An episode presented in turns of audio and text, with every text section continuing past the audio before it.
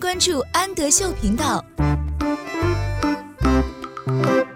Hello，小朋友们，欢迎收听安德秀频道，我是安仔妈妈。今天我们一起来阅读海尼曼分级读物的《The Hat》。Hat 是帽子的意思。The hat，一顶帽子。一顶帽子掉在了雪地里，被一群动物发现了。然后发生了一些什么样的故事呢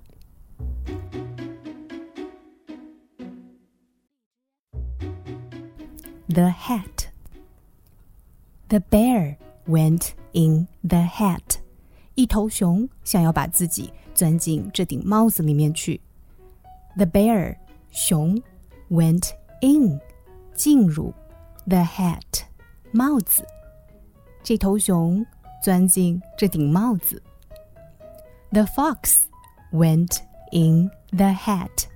Fox 狐狸， 狐狸也想要钻进这顶帽子里面去。The fox went in the hat. 狐狸钻进这顶帽子。A rabbit went in the hat.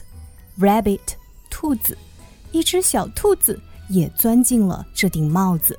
A rabbit went in the hat. A dark went in the hat. Dark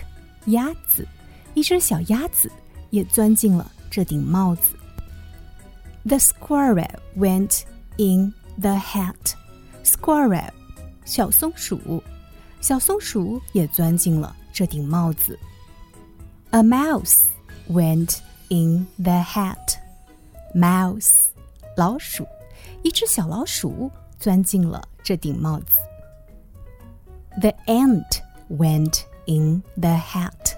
Ant 蚂蚁，一只小小的蚂蚁也钻进了这顶帽子。Pop，太多的动物钻进这顶帽子了，帽子被撑破了。Pop，砰的一声爆炸了。